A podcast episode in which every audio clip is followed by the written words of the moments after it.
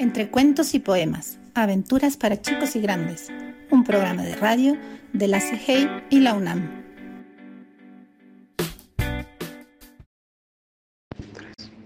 Mi nombre es María del Carmen Ramírez Rangel.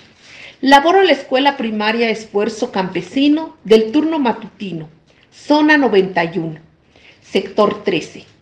Voy a hablarles de esta hermosa tradición que es el chantolo o fiesta de muertos.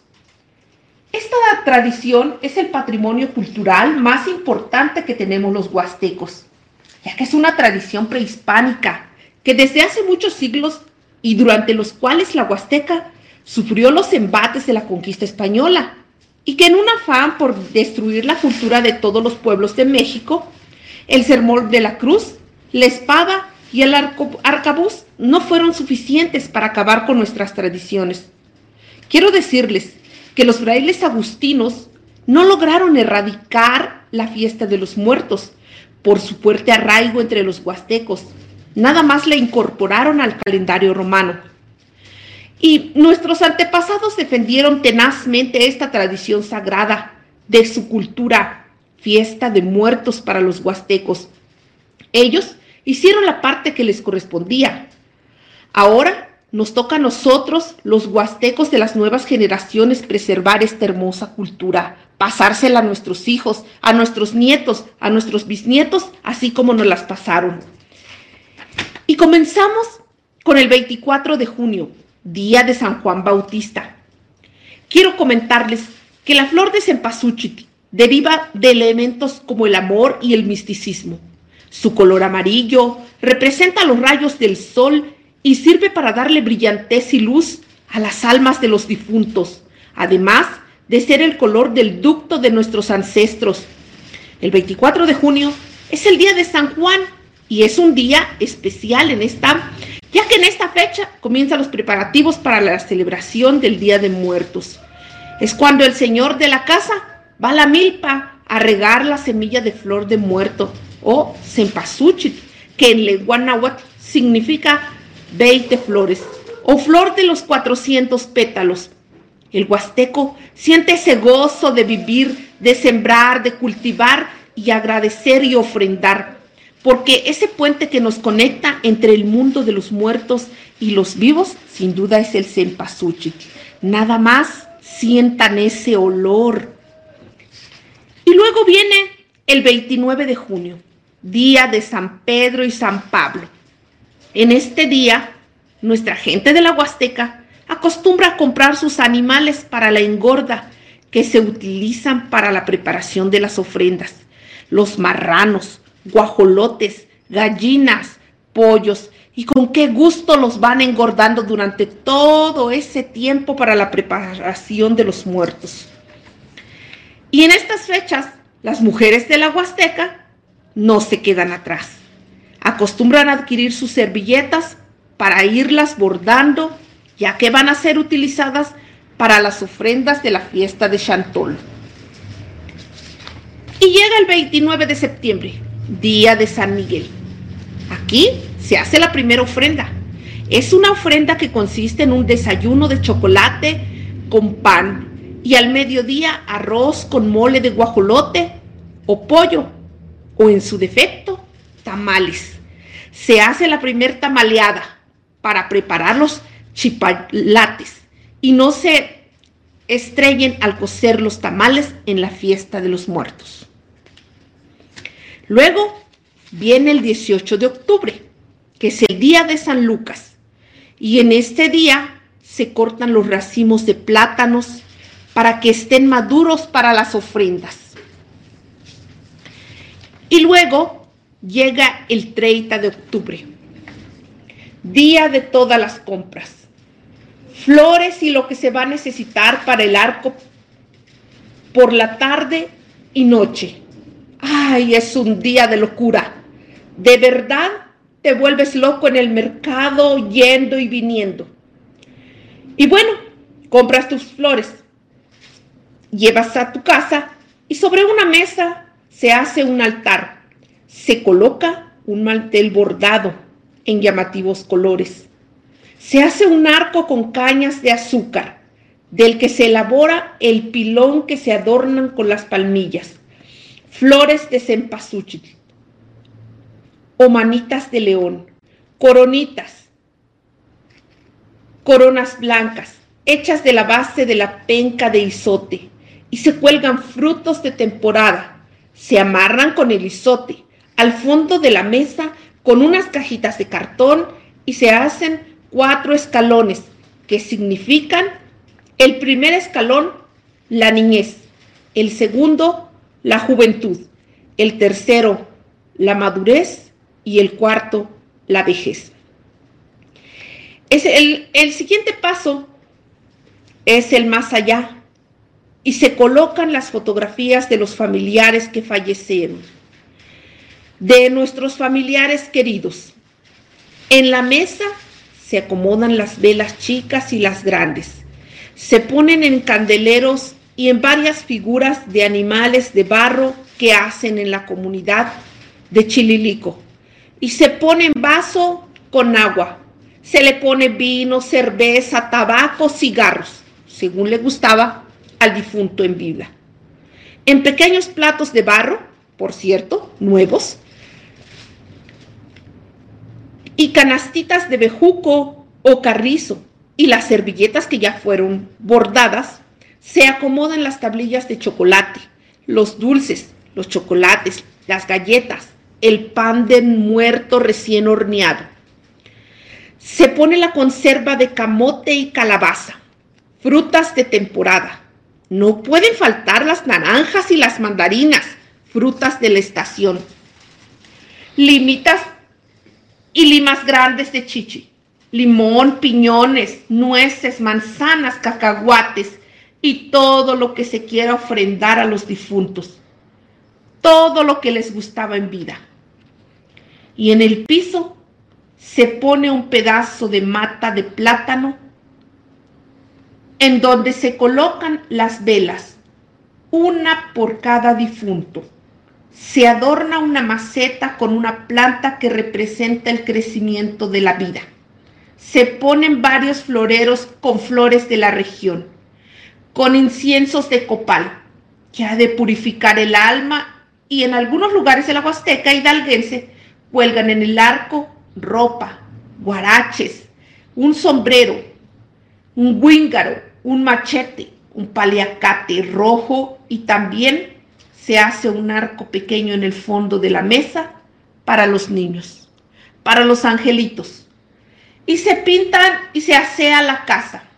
El arco es la entrada de las almas de los difuntos y debe quedar listo la noche del 30 de octubre, ya que ese día inicia la ofrenda.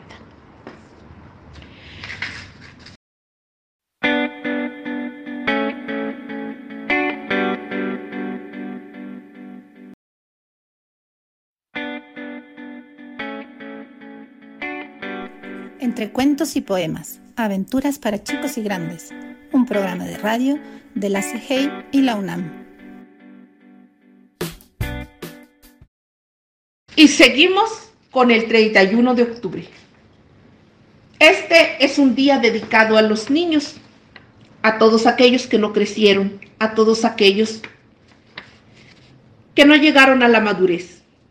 Es un día dedicado a los chiquitos, a los angelitos. Muy tempranito hay que barrer la casa y el patio.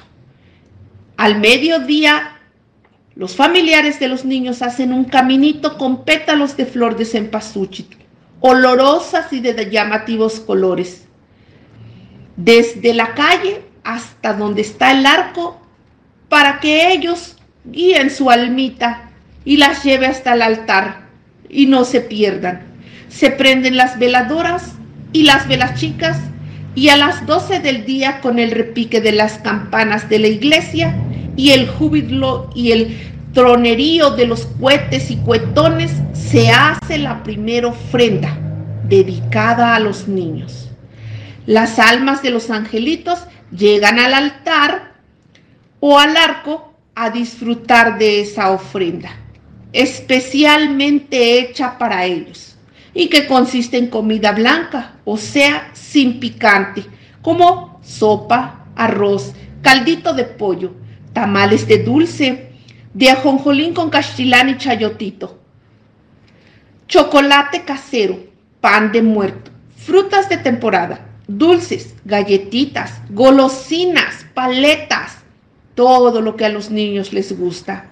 Y en algunos lugares les ofrendan juguetes, ropita, zapatitos, alguna pelota. Y el humo y el olor del copal sale de los copaleros para purificar las almitas.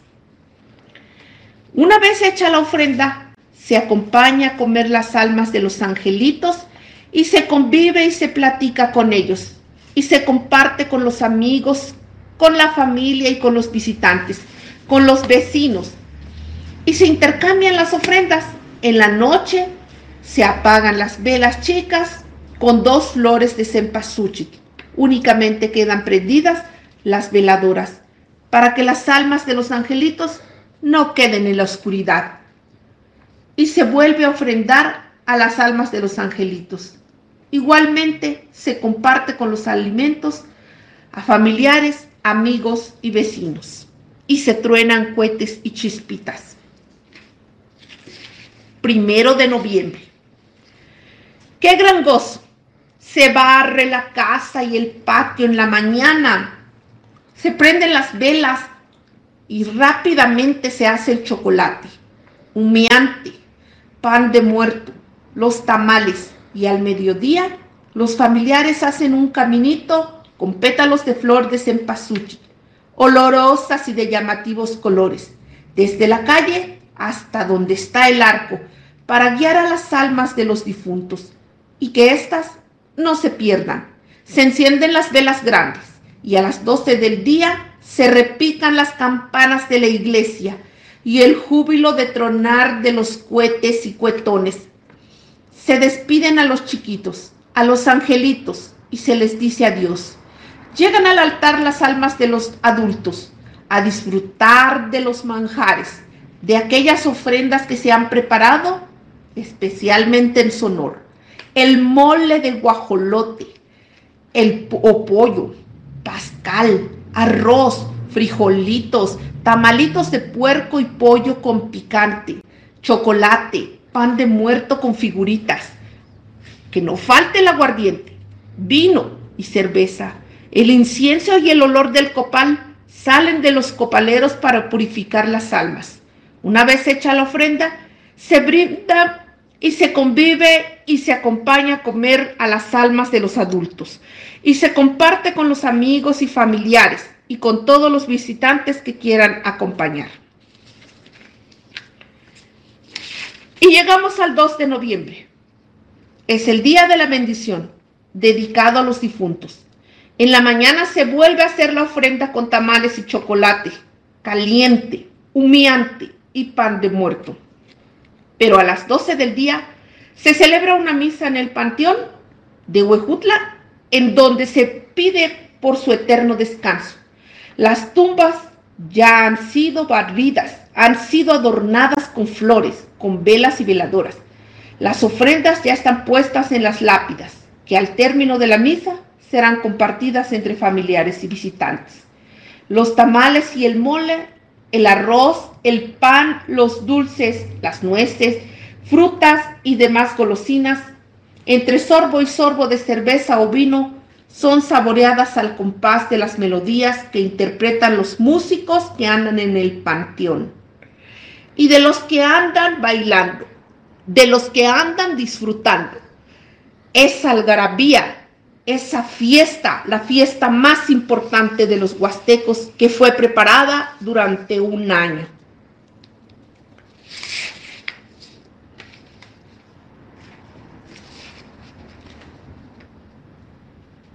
Ya después de todo esto, por la tarde y noche, llega el ánima sola.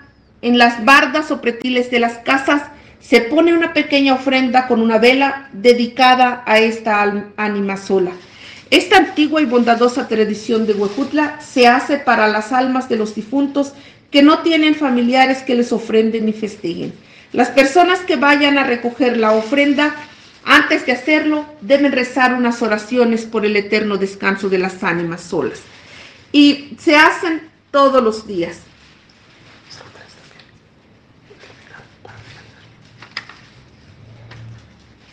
Para finalizar, llega el día de San Andrés, que es el 30 de noviembre. Aquí se hace la última ofrenda, la del chantolo chiquito. Por la noche en los barrios y colonias se lleva a cabo el destape de los coles o huevos, que fueron los viejos o disfrazados que participaron durante toda la fiesta, la fiesta de los muertos o chantolo, con alegre música bailando por todas las calles y las casas.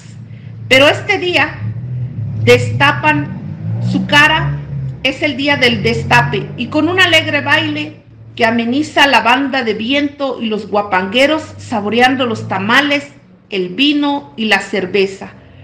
A las 12 de la noche se quitan los disfraces y es cuando se conoce la identidad de los coles o los viejos.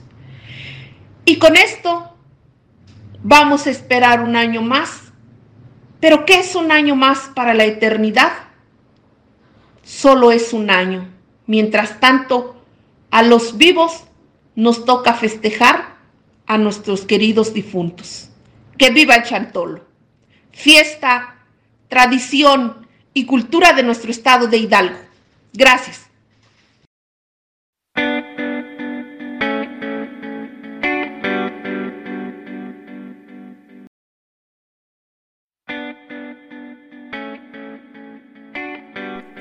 Entre cuentos y poemas, aventuras para chicos y grandes un programa de radio de la CIGEI y la UNAM.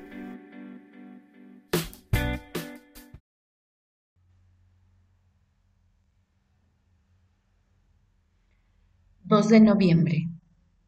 ...de Elga Matilde Mejía Aguilar... Cuenta la leyenda... ...que en el municipio de Jacala de Ledesma Hidalgo... ...en la carretera nacional hay unas cuevas misteriosas los automovilistas han narrado con miedo que cada 2 de noviembre algo espeluznante sucede. Roberto, que es un chofer de camiones pesados, vivió una de las experiencias más, pero más espantosas. Eran las 3 de la mañana cuando transportaba una carga de naranjas para la Ciudad de México. El trayecto era Tamazunchale, Ciudad de México. La sierra estaba llena de neblina. Los árboles parecían fantasmas a la orilla. Apenas se lograba mirar la carretera. Roberto iba atento al volante con la música que siempre acompañaba sus trayectos. De pronto, un tironeo en el acelerador lo hizo orillarse. La música se apagó y donde había neblina, ahora estaba despejado y se podían mirar aquellas imponentes cuevas.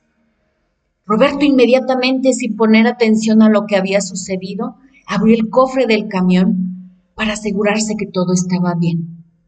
En lo que revisaba, sintió un fuerte escalofrío en la espalda. Como no encontró nada raro, regresó a la cabina. Y justo cuando iba a subir, sus ojos se llenaron de consternación al darse cuenta que había una mujer sentada en el asiento del copiloto. Ella lo miraba fijamente. Él se quedó mudo, mudo sin palabras. Al quedarse pasmado, la mujer solo señaló con su dedo hacia la carretera. Roberto cuenta que no controlaba su cuerpo Solo arrancó el camión y siguió el camino.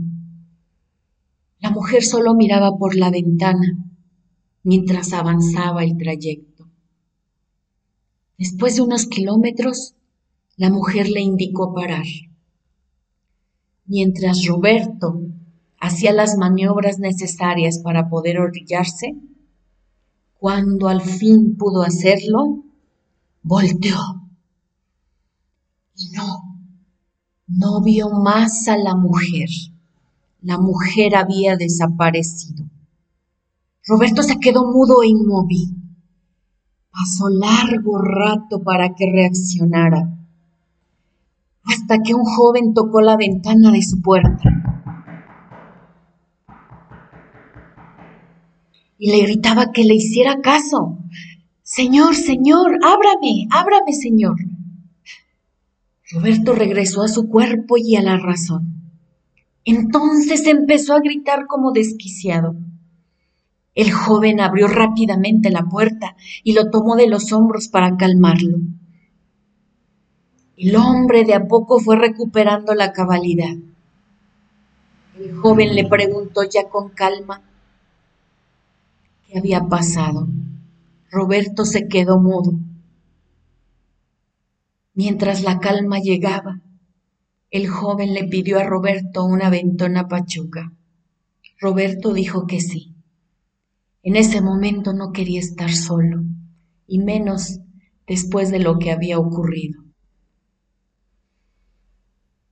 En el camino platicaron, y el joven le contó a Roberto que el autobús no lo quiso levantar por la hora que era, que él siempre cada 2 de noviembre iba a dejarle flores a su madre que había muerto en un accidente hace años atrás y que siempre procuraba tener en el lugar del accidente lleno de flores para que ella las disfrutara.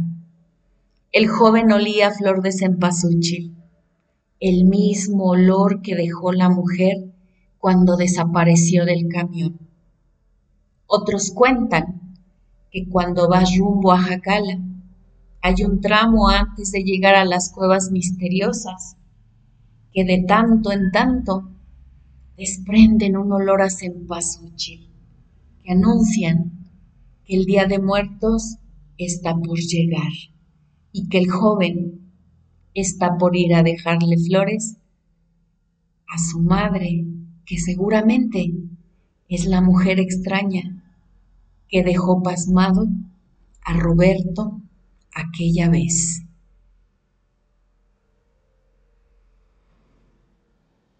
Voz, Elga Matilde Mejía Aguilar.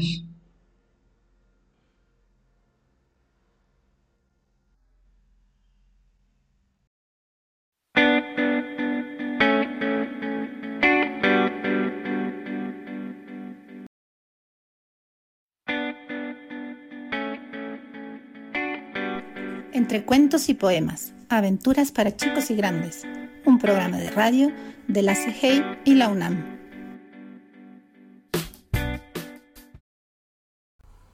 El viaje a Mictlán. Texto de Víctor José Palacios. En el México antiguo, cuando aún no llegaban los españoles, nuestros antepasados creían que al morir la gente iba a un lugar llamado Mictlán donde se descansa para siempre. Pero para llegar ahí era necesario superar pruebas difíciles. La primera hazaña consistía en, en, cruzar un río, lo cual solo era posible con la ayuda de un perro rojo como Chichitón, el personaje de esta historia, quien acompaña a su abuelo en esta emocionante aventura. Así comienza nuestra historia. En el México antiguo, cuando todavía no llegaban los españoles a nuestra tierra, se pensaba que al morir la gente llegaba al lugar llamado Mictlán, que es donde se descansa para siempre. Pero para llegar allí se necesita primero pasar por nueve niveles. Chichitón estaba nervioso y un poco triste. Su mamá y su papá se despedían del abuelito, quien después de haber servido los trabajos de esta tierra durante toda su vida, haciendo obras de arte plumaria, decidió que había llegado la hora de ir al lugar del descanso eterno. El abuelito, que por su avanzada edad ya no era tan fuerte ni tan rápido como antes, sería acompañado por su nieto Chichitón a Mictlán, la región de los muertos, donde su alma descansaría para siempre. Papá le dio algunas cosas necesarias para el viaje.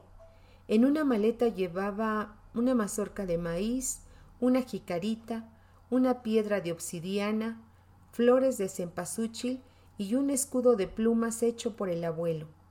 Mamá también le dio a Chichitón un mapa en el que se indicaban los nueve niveles que el abuelo y él deberían cruzar para llegar al inframundo. Le pusieron una tilma al abuelito, porque mi clan está muy abajo de la tierra y es un lugar muy frío. Se la amarraron con un mecatito para evitar que se le cayera y así emprendieron el viaje. Siguieron siguiendo el mapa, caminaron hacia el norte y llegaron a la entrada del inframundo, que está en Tlactipac. Este lugar se encuentra en la tierra, donde viven los hombres y crecen las flores. Era un lugar muy ancho, oscurísimo, que no tenía luz ni ventanas.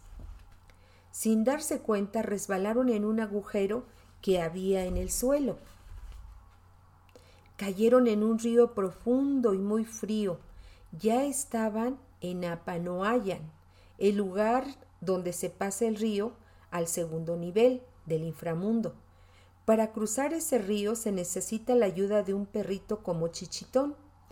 Chichitón jaló a su abuelito del mecate y nadó con muchas fuerzas para llegar al otro lado. Al alcanzar la orilla, llegaron al tercer nivel, el Tepetl, Monamitiam, el lugar donde los cerros chocan y a través de los cuales deben pasar los muertos. Chichitón lanzó al abuelito con fuerza, luego tomó distancia, corrió rápidamente y atravesó los cerros de un brinco justo antes de ser aplastado. Siguieron camino y llegaron al Istepetl, el cerro de las navajas. Los difuntos lo tienen que cruzar a pesar de estar lleno de cuchillos y obsidiana. Se debe tener cuidado para no cortarse. El abuelito se sentía seguro porque traía guaraches y estaba envuelto en su tilma. Caminaron largo rato hasta que se encontraron en el Itzegayan, el lugar del viento de obsidiana. En este lugar hace un frío que corta, cae nieve y hay una culebra que resguarda el camino. Chichitón sabía que a la culebra le gustaba el maíz y para distraerla le lanzó la mazorca a un lado del camino y así pasaron mientras ella comía. Llegaron al sexto nivel, el Pancuecuetlazayan, el lugar donde los hombres se agitan como banderas. En este lugar existen los vientos más impetuosos, que levantan a los cuerpos y los golpean indefensos ante su fuerza. El viento soplaba muy fuerte. Gracias a la pesada maleta que Chichitón cargaba en la espalda, él y su abuelito no salían volando. El séptimo es un sitio en donde todas las flechas que se han perdido en batalla sin tener un blanco, son lanzadas a los muertos en su camino. Este lugar se llama Temiminaloayan. Las flechas caían por todos lados, así que Chichitón cubrió la cabeza del abuelo con la jicarita y los dos corrieron esquivando las flechas. Cuando pensaban que lo peor había pasado, descubrieron que estaban en el Tecuacuayoloayan, el octavo nivel, en donde los corazones son devorados por fieras. Una de las fieras los atacó. Pero rápidamente Chichitón le lanzó la piedra de obsidiana en el hocico para que pensara que estaba comiendo un corazón y salieron corriendo. Así llegaron por fin al Chignamitlán, el noveno y último nivel del inframundo, donde habitan el Señor y la Señora de los muertos. Hasta aquí llegan los difuntos a descansar en paz. Chichitón entregó a los señores de los muertos el escudo de plumas como prueba del hermoso trabajo que su abuelito había hecho en vida. Los señores del Mictlán aceptaron el escudo. El abuelo era digno de su protección. Después de despedirse de su nieto que lo había acompañado en ese duro viaje, el abuelito se recostó, cerró los ojos y quedó perdido en el sueño del descanso eterno. Los amos del inframundo le dieron a Chichitón un collar, de jade. Era un regalo para quien lo esperaba arriba y le pidieron que abandonara el lugar silenciosamente para no molestar a los difuntos. Chichitón trepó por unas raíces que estaban colgando de las paredes y partió. Su corazón se sentía triste.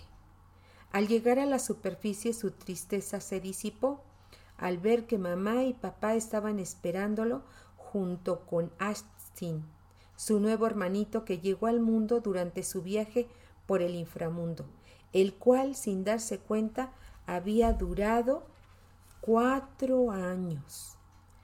Chichitón puso el collar de jade en el, en el cuello de Ashtin. Los señores del Mictlán eran sabios y ahora cuidarían del nuevo cachorro. Chichitón sintió alegría al saber que la sangre del abuelo ahora latía en un nuevo corazón. La muerte siempre fue significativo para nuestros antepasados, como lo es hoy para nosotros. Netzahualcoyot, uno de los más destacados tlatuanis de la historia del México prehispánico, reconocido por ser además un gran poeta, escribió los siguientes versos no para siempre en la tierra, solo un poco aquí. Aunque sea jade se quiebra, aunque sea metal precioso se rompe, aunque sea pluma de quetzal se desgarra, no para siempre en la tierra, solo un poco aquí. Voz María Angélica Hernández Pérez.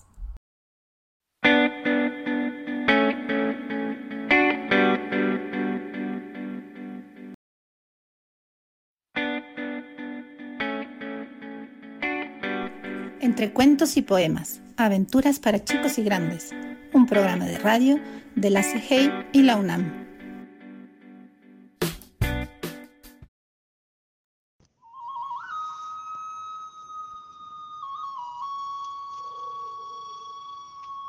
Estado de Morelos. Costumbres y tradición en días de muertos.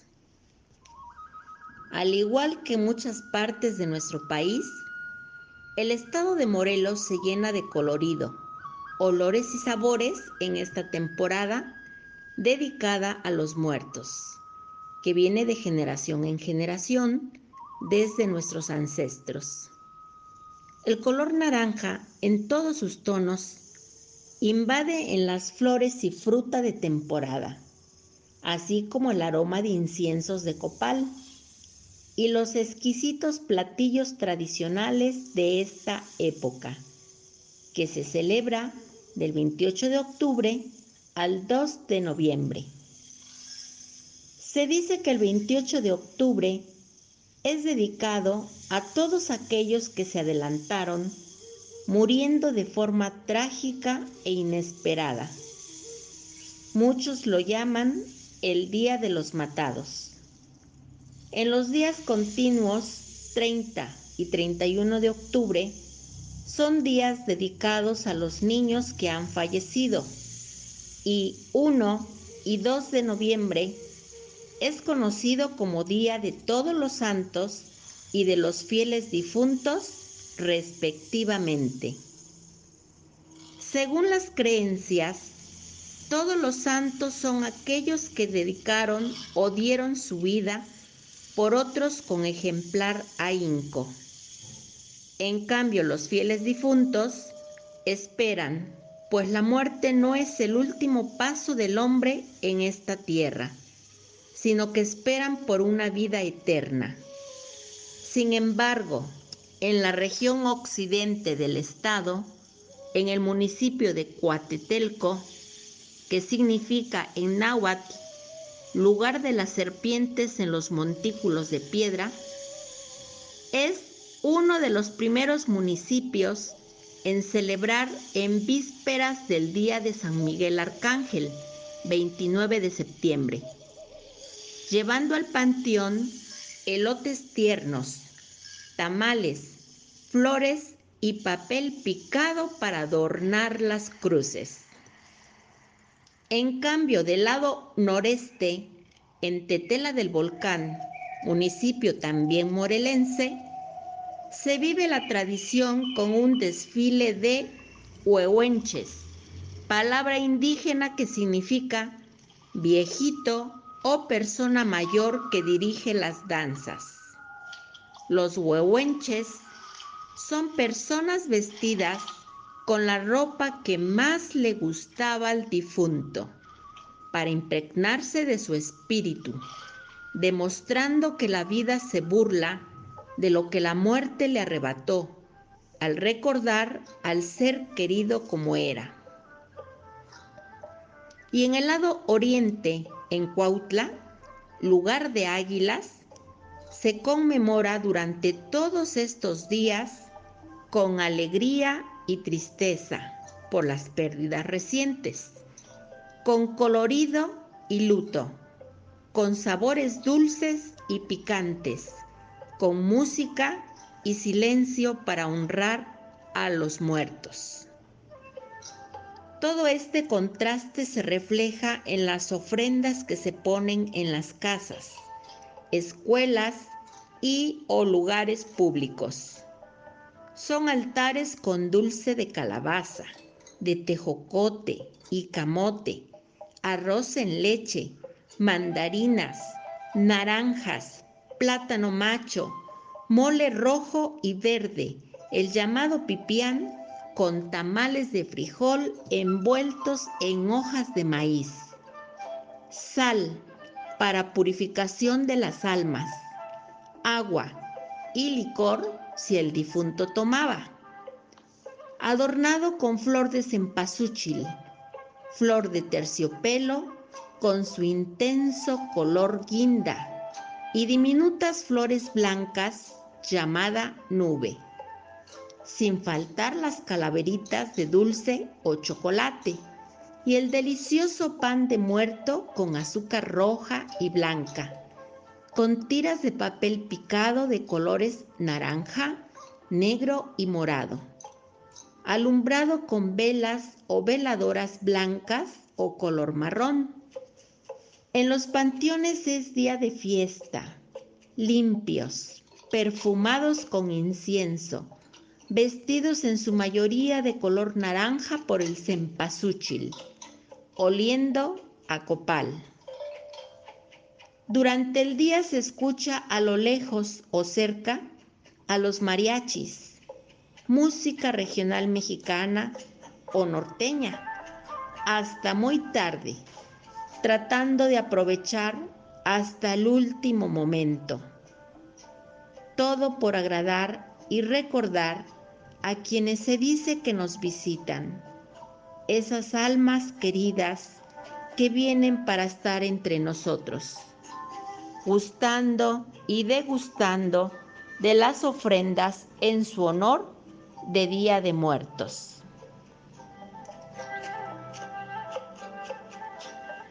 Voz, profesora jubilada Patricia Samperio Moyao, de Educación Primaria con licenciatura en Español y 31 años de servicio.